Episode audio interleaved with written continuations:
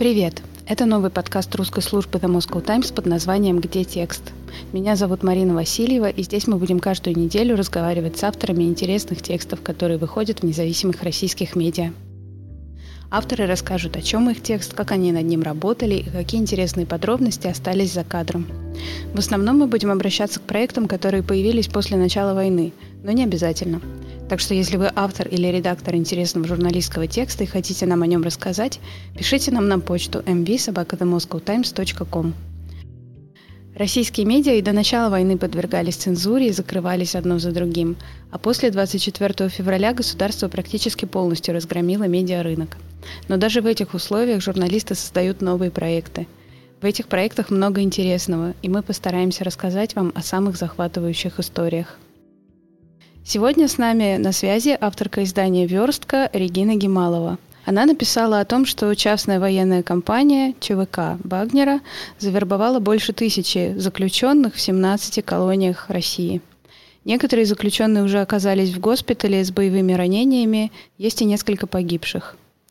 По мнению Минюста, Регина Гемалова выполняет функцию иноагента, поэтому мы должны сказать вот эту прекрасную фразу – Данное сообщение, материал создано и или распространено иностранным средством массовой информации, выполняющим функции иностранного агента, и или российским юридическим лицом, выполняющим функции иностранного агента.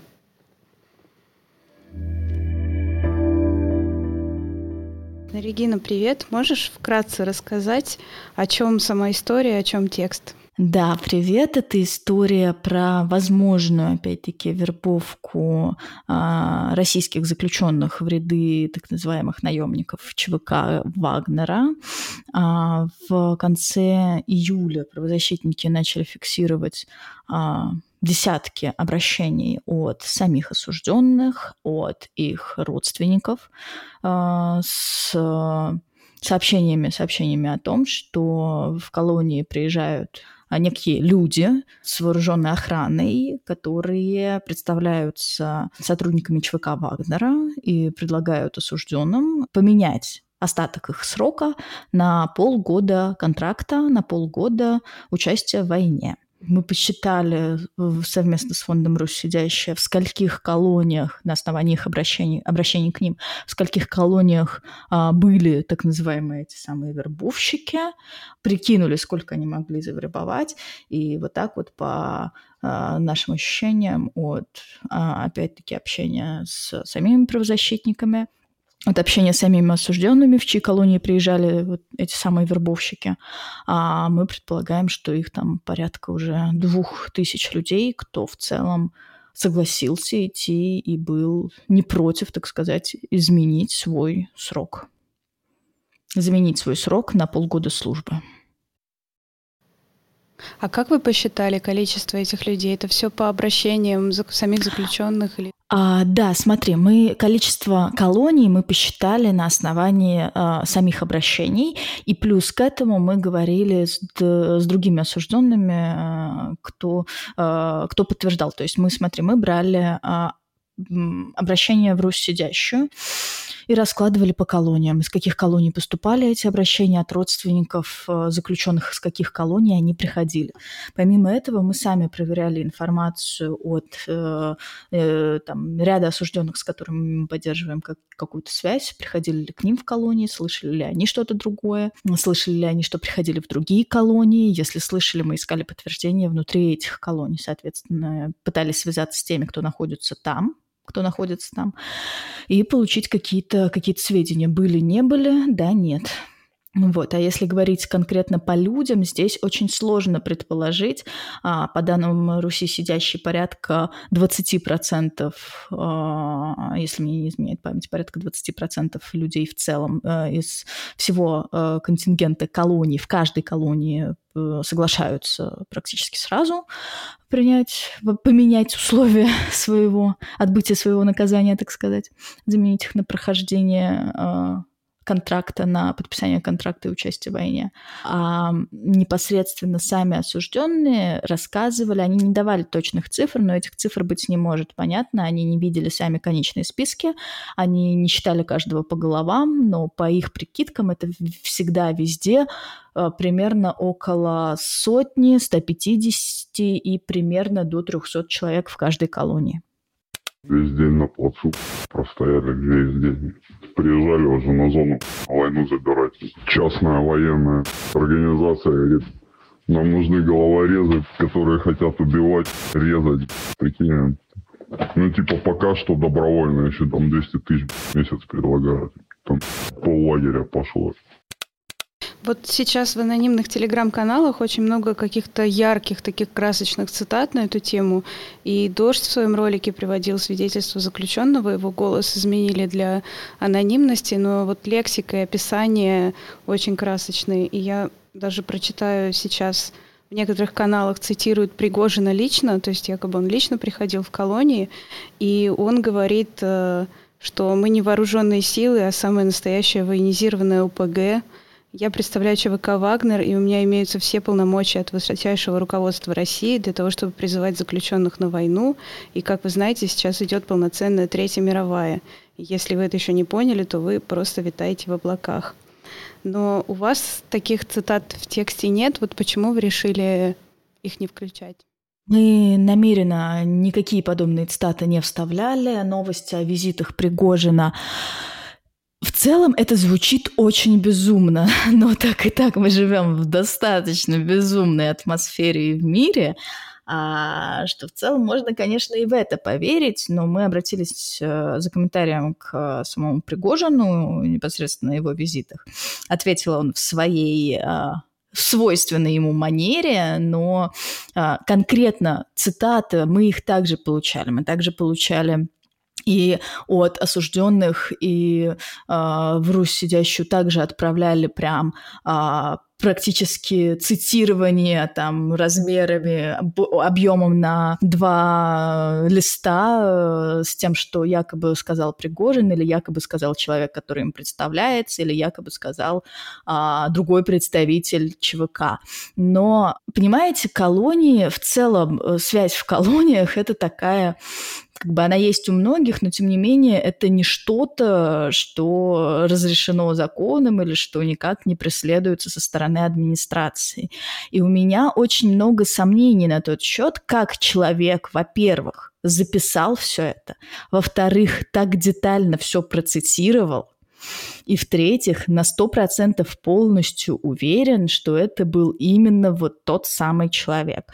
Очень много вопросов ко всему этому. И, во и самое последнее, как он вот это вот все, то есть ему же понадобилось какое-то время, если он условно записывал Пригожина, все это дело расшифровать, а, загрузить в док и отправить, разослать всем. Ну, то есть это не пятиминутная работа. А если это пересказ, то насколько детальный этот пересказ? Действительно ли так говорили или где-то мы имеем дело, дело там с а, переиначиванием формулировок и какими-то дополнительными там, а, грубо говоря, от себя мы не знаем. Поэтому, учитывая, что ничего из этого мы перепроверить не можем, подлинность а, вот этих слов нам подтвердить не могут э, никто, кроме там условно одного-двух осужденных, что это сделали.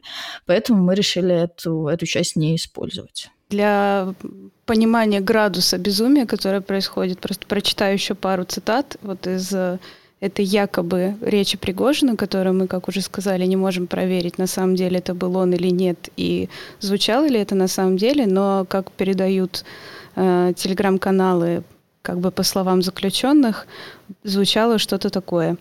Вас отсюда из тюрьмы вызволить до срока может только Господь Бог и только в деревянном ящике, а я предлагаю выйти живыми. Еще он признает, что у ЧВК уже был опыт применения заключенных в военной операции 12 июля, и там якобы участвовали 42 человека из колонии в Ленинградской области. И говорит, в первую очередь меня интересуют статьи 105 и 162, то есть убийцы и разбойники. И желательно не с бытовых разборок, типа кто по пьяни кого-то ножом зарезал, а те, кто сознательно шли с удовольствием убивать людей. Вам у нас особенно понравится. Вот какой-то такой уровень безумия.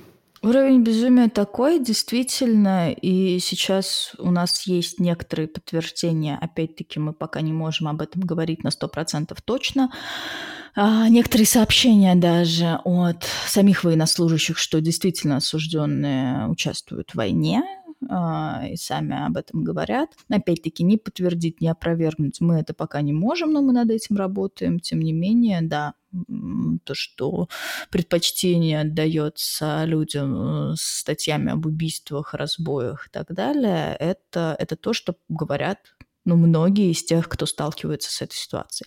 Как сами осужденные, как правозащитники, как, опять-таки, люди, которые, вероятно, могли с ними встречаться на поле боя. А если еще к каким-то деталям обратиться, вот вроде того, что в тексте вашем, по-моему, это было, что люди рассказывают, что они тренируются по 20 часов в сутки и спят по 4 часа. Вот насколько это реалистично?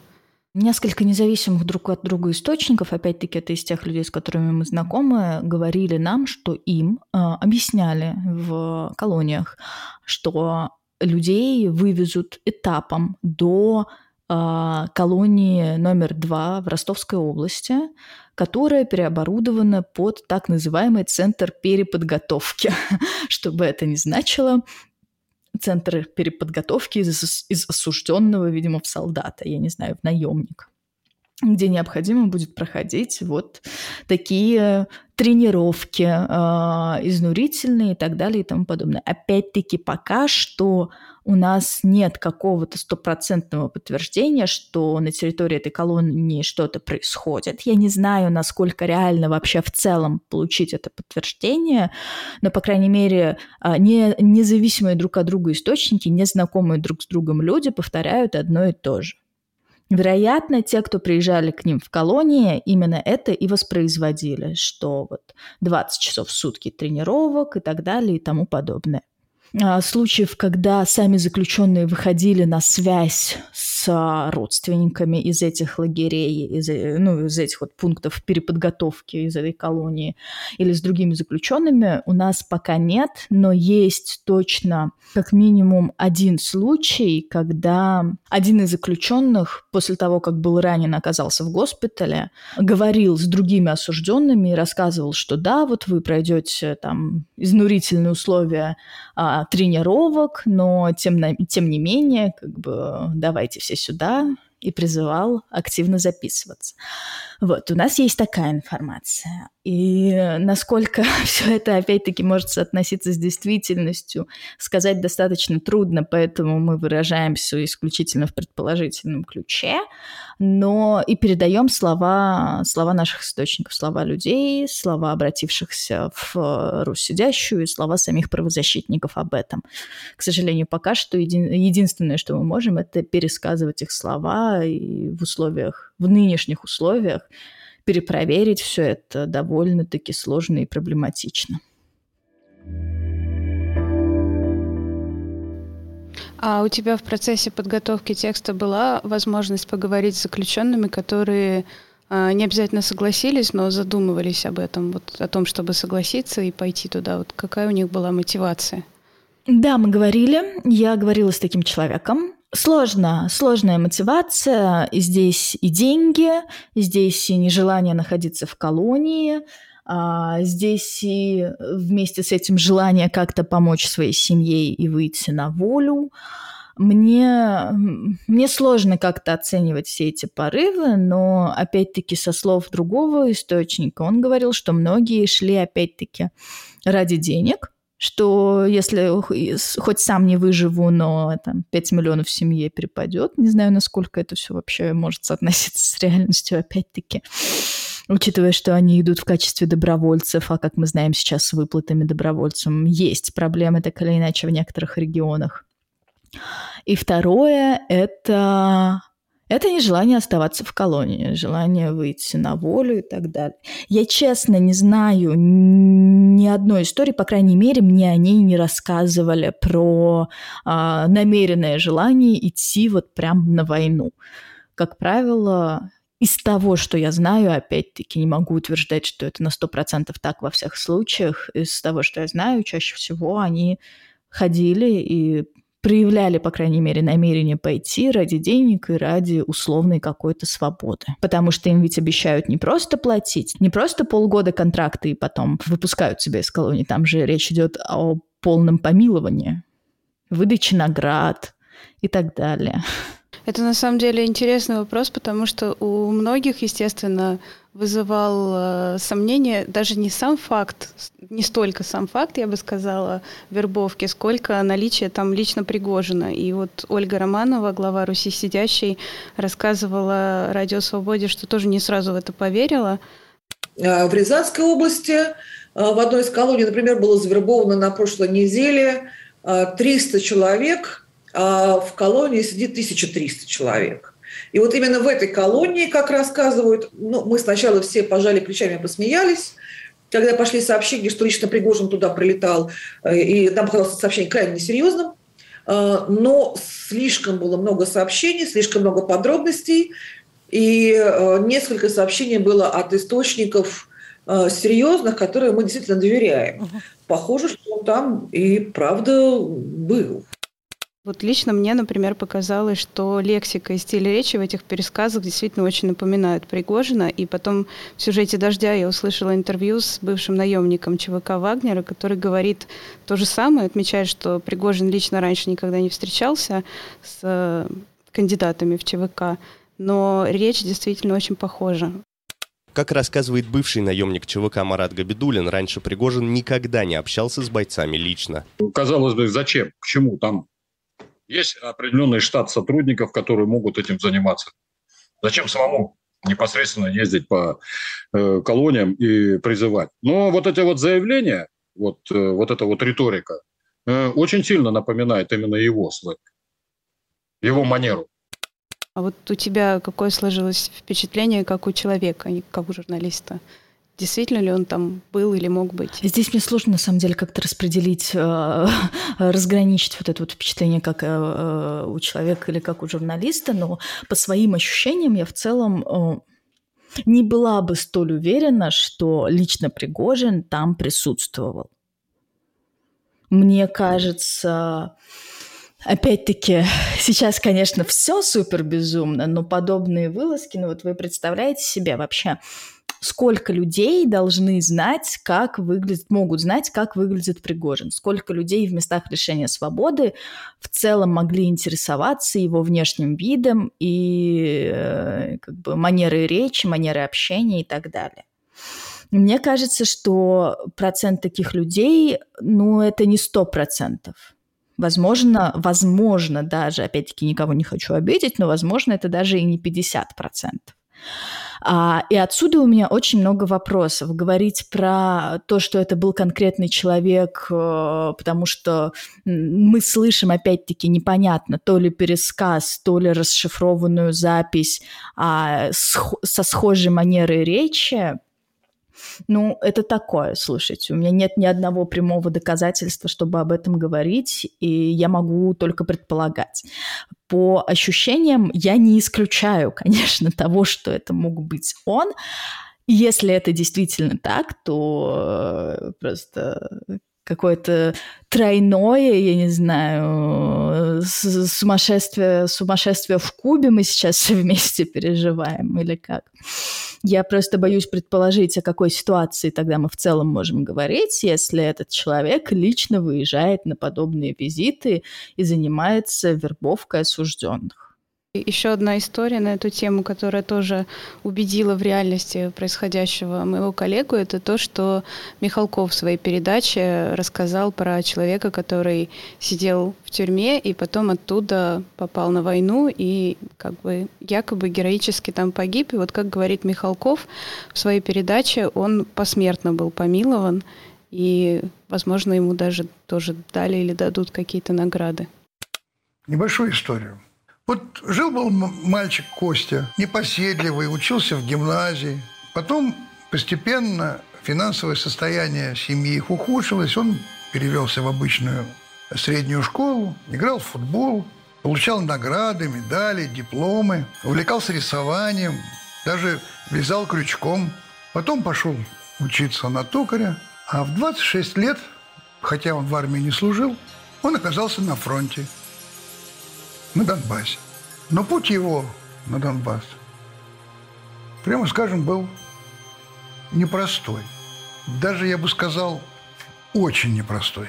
В 16 лет он первый раз нарушил закон, дал машину, получил условно, ну а дальше пошло-поехало и, и грабеж, и наркотики, и несколько ходок. За последнее преступление он получил 5 лет, и принципе в феврале 2023 э, года мог выйти на свободу.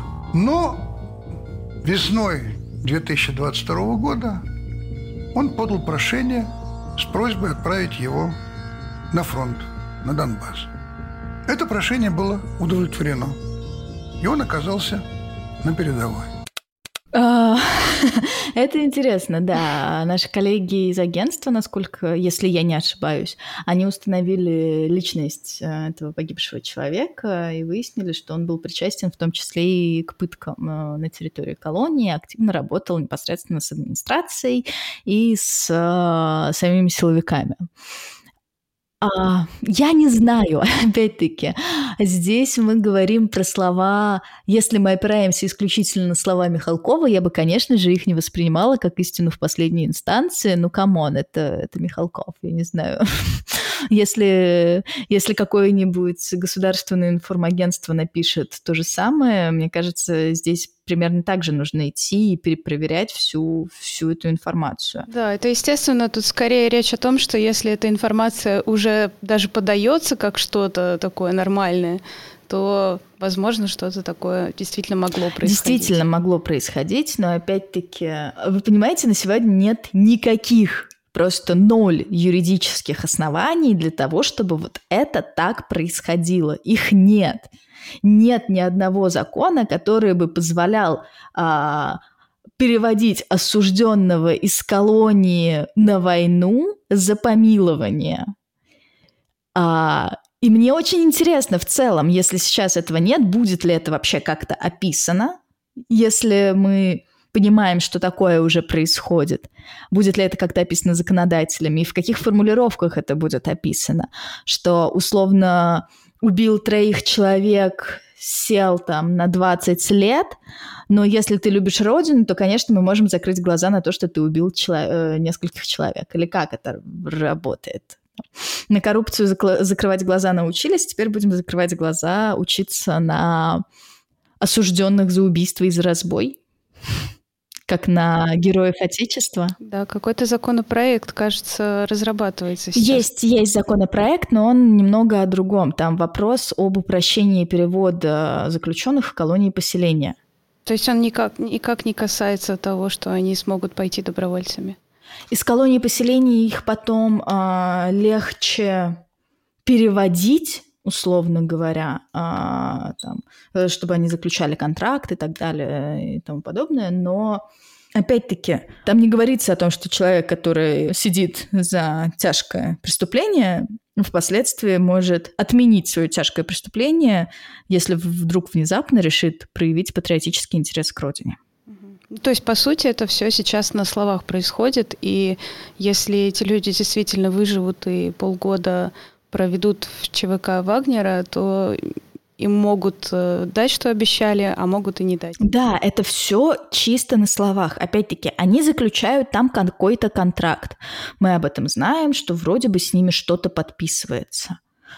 Что именно подписывается, мы не знаем. Ну, банально, я думаю, у этих людей нет возможности об этом сообщить. Ну, тем более уже прислать фотографии или скинуть какие-то видео этого самого контракта. Но вместе с этим мы знаем, что, опять-таки, как известно, Руси сидящий а, в госпитале, в одном из госпиталей, а, если мне не изменяет память Луганска, могу здесь ошибаться, находятся несколько осужденных с ранениями. И все они, по информации, опять-таки, правозащитников, находятся там под позывными, а не под реальными именами. И вот здесь вот вопрос – а, окей, выплаты, контракты и так далее. А контракт с кем заключается? С Рыжим, условно говоря, или там с Сергеем Рыжиковым?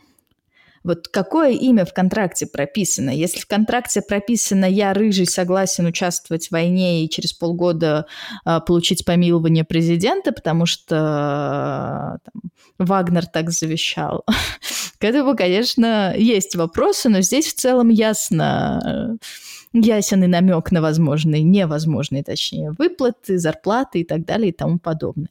Если контракты эти заключаются с реальными людьми на там, основании их документов, паспорта и так далее и тому подобное, то здесь, конечно же, уже есть вопросы. А, опять-таки, копия этого контракта. Как потом родственники могут идти и требовать возмещения выплат гробовых, а, там, больничных заранений и так далее и тому подобное. Есть ли у них эти, эти копии контрактов. Нам тоже это неизвестно. А, мы знаем, что на сегодня одной из женщин, а, родственниц должны были выплатить деньги, но опять-таки пока у нас нет информации, выплатили ли ей какую-то сумму или не выплатили, мы на 100% известно, что с ней связывался кто-то, представившись бухгалтером ЧВК, но пока, там, что вот она должна что-то получить, но пока более подробной информации я, к сожалению, назвать не могу, и непонятно в итоге, получила она эти деньги или не получила.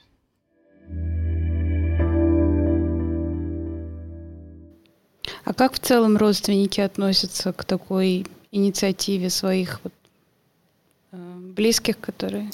Очень мало родственников в целом из всего общего контингента, кто туда отправляется, готов о чем-то говорить, что-то публично заявлять или как-то пытаться бороться за своего близкого человека. Их буквально по пальцам одной руки, мне кажется, пересчитать в сравнении с тем, сколько самих заключенных готов сообщать о том, что они туда едут. Это потому, что люди боятся или потому, что соглашаются в основном одинокие люди?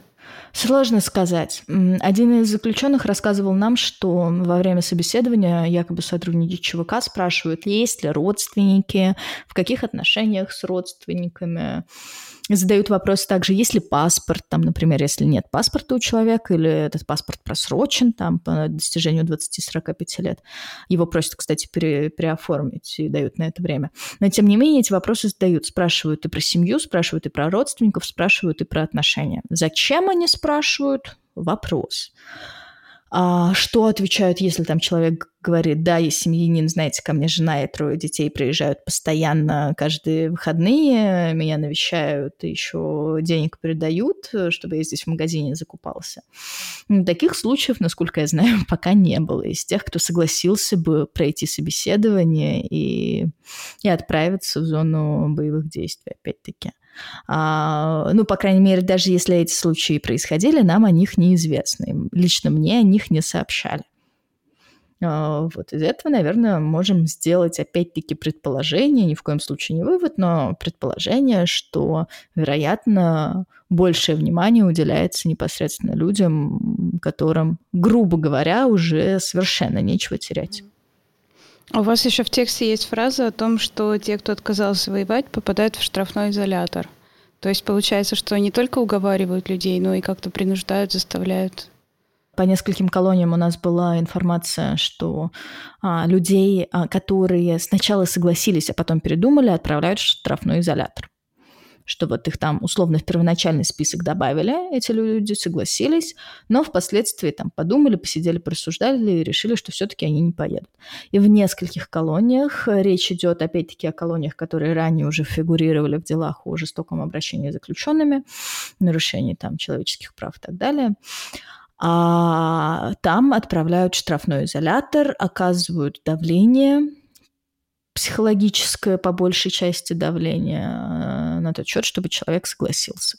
Но вместе с этим мы знаем, что как минимум, опять-таки по нашей информации, как минимум только в одной колонии начальник лично ходит по заключенным, приглашает их к себе, из тех, кто согласились первые, и, и просит их изменить свое мнение и настоятельно рекомендует отказаться все-таки от участия в войне. Он это делает просто из каких-то человеческих э, чувств, чтобы лю- людей спасти? Возможно, из человеческих чувств. С другой стороны, мы это тоже обсуждали с правозащитниками, здесь не очень понятно, можно только предполагать. А с другой стороны, вот вы же представляете, что система ФСИН – это одна из самых бюрократизированных машин в России. Там без бумажки не делается ничего. А вот погибает его заключенный в войне. А этому начальнику что дальше делать-то? Его же, ему же этого человека нужно как-то списывать, как-то отчитываться о нем, какие-то документы подавать. Или говорить, что там внезапно 200 человек согласились, если вдруг такое случится, что все 200 погибают. А, и что, что он должен делать? Как он будет их оформлять? Что 200 человек сразу решили учинить побег, сбежали в неизвестном направлении? Или как? Мне кажется, здесь тоже нельзя забывать о том, что вот такие вот люди – это в том числе и головная боль для самих колоний. И здесь, возможно, как человеческий фактор, когда условный начальник понимает, что все не так просто и, грубо говоря, заботится о людях. Но и нельзя исключать другого, что здесь есть и шкурный интерес, что ему потом придется еще больше с этим возиться и думать, что, что, что с этими людьми вообще делать. Это мертвые души такие получаются. Да. Вот, потому что, опять-таки, что с ними делать, совершенно не ясно. Как их оформляют, какие бумажки подписывают, куда их отправляют. Ну, нет пока вообще никакого понимания, как это все юридически устроено, повторюсь еще раз. По поводу смертности, вот в цитатах из телеграм-каналов э, заключенным якобы говорят, что смертность ЧВК около 15%, то есть они, в принципе, это, конечно, очень много, но люди, в принципе, могут думать, э, исходя из такой цифры, что они вернутся домой. А как-то есть у экспертов предположение, как на самом деле? Смотрите, это, во-первых, то, что они сами говорят, и то, что сами заключенные из уст в уста пересказывают, это первое про 15%.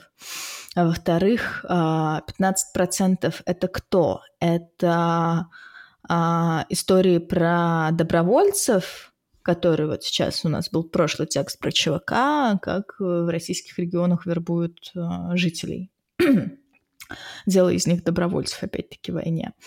15% среди них или 15% это среди военизированных, обученных людей, обученных на участие в военных действиях, прошедших с ЧВК «Вагнер» через прошлые военные операции. А, здесь тоже совершенно никакого понимания нет. Или 15% это в общем. Но мне сложно представить, что группа человек, э, там, даже если из них сделают какой-то отдельный батальон, э, не знаю, 100, 150, 200 человек, не участвовавших в войне, не имевших за спиной никакого военного бэкграунда, там, за исключением, наверное, армии. Мы же говорим не только о людях, которые вот только что вышли из армии, сразу же сели и через месяц уехали. Нет, мы говорим в том числе о людях, которые отсидели уже как минимум половину срока. И как на войне у этих людей может быть процент выживаемости 15%, мне как э, человеку со стороны достаточно сложно понять, учитывая в целом потери и сообщения об этих потерях. Я могу сказать, что даже Вагнер в лучшем своем состоянии, э, а лучшее, самое боеспособное состояние Вагнера, это был 2017 год, по окончанию уже Дерзовской операции. Даже в этом состоянии э, эта бригада не очень-то и была готова к войне против э, армии западного типа. Даже в этом состоянии она очень сильно уступала в плане того, что все вот эти вот отряды, подразделения, они полный курс подготовки не прошли. Сейчас вот эти вот подразделения, это скоротечный э, такой вот э, период подготовки, ну, цикл там минимальный, практически постреляли и отправили это практически слабо организованная толпа. То есть они предназначены только для выполнения, вот четко они предназначены только для выполнения вот этого элемента наступательного боя, атака. И последний, наверное, такой вопрос. Я понимаю, что это уже совсем не совсем та тема, но, может быть, кто-то из правозащитников, экспертов говорил, зачем это делается. То да, есть знаете, это для ЧВК Вагнера такой а, жест отчаяния. Они уже совсем никого не могут найти. Или они просто решили, что почему бы и нет. Отказников. Мы считали, сколько там людей содержится в центре для так называемых отказников Брянки и так далее. И вот там один из экспертов сказал нам тогда, что а, считает, что дальше призывать участвовать в войне, будут людей все больше и больше, и будут э, ориентироваться на такие, знаете, социально незащищенные группы граждан, грубо говоря. Грубо говоря, на малоимущих, на людей из э, деревень, на людей без какого-либо там условного, условной постоянной профессии, заработка и так далее и тому подобное что так или иначе этих людей не хватает, так или иначе те, кто э, заходили на поле боя на передок, как они сами говорят, в апреле, мае, июне, они выдыхаются, эти люди, эти люди хотят домой, эти люди хотят в отпуск, они там находиться. Нам рассказывал один из э, военнослужащих про то, что там, условно он находился два месяца на войне, два месяца он не мылся. Ему было от этого тяжело морально и физически, соответственно. И выполнять свой воинский долг на, на фоне этого он нормально не мог. Также именно так он нам и объяснял. А эти люди так или иначе выдыхаются. Выдыхаются, устают, не хотят воевать, не хотят стрелять, все по разным причинам. Их нужно кем-то заменять. И вот тогда наш эксперт предполагал, что это будут э, люди, которым так или иначе нужны эти деньги, и которые туда готовы пойти ради этих денег. Но мы тогда не предполагали, что это могут быть еще и заключенные достаточно большой пласт людей, учитывая количество колоний и их в целом Часть из которых, во-первых, готова была бы обменять свой срок на прохождение службы, и, во-вторых, э, другая часть которых была бы не против, условно говоря, заработать на этом. Вот этого мы предполагать тогда не могли, но мы видим, что тогда нам сообщали, нам говорили, и мы обсуждали, что число условно названных военнослужащих и число призывающихся на войну, оно будет расти, и мы видим, что оно сейчас растет в том числе и через а, осужденных.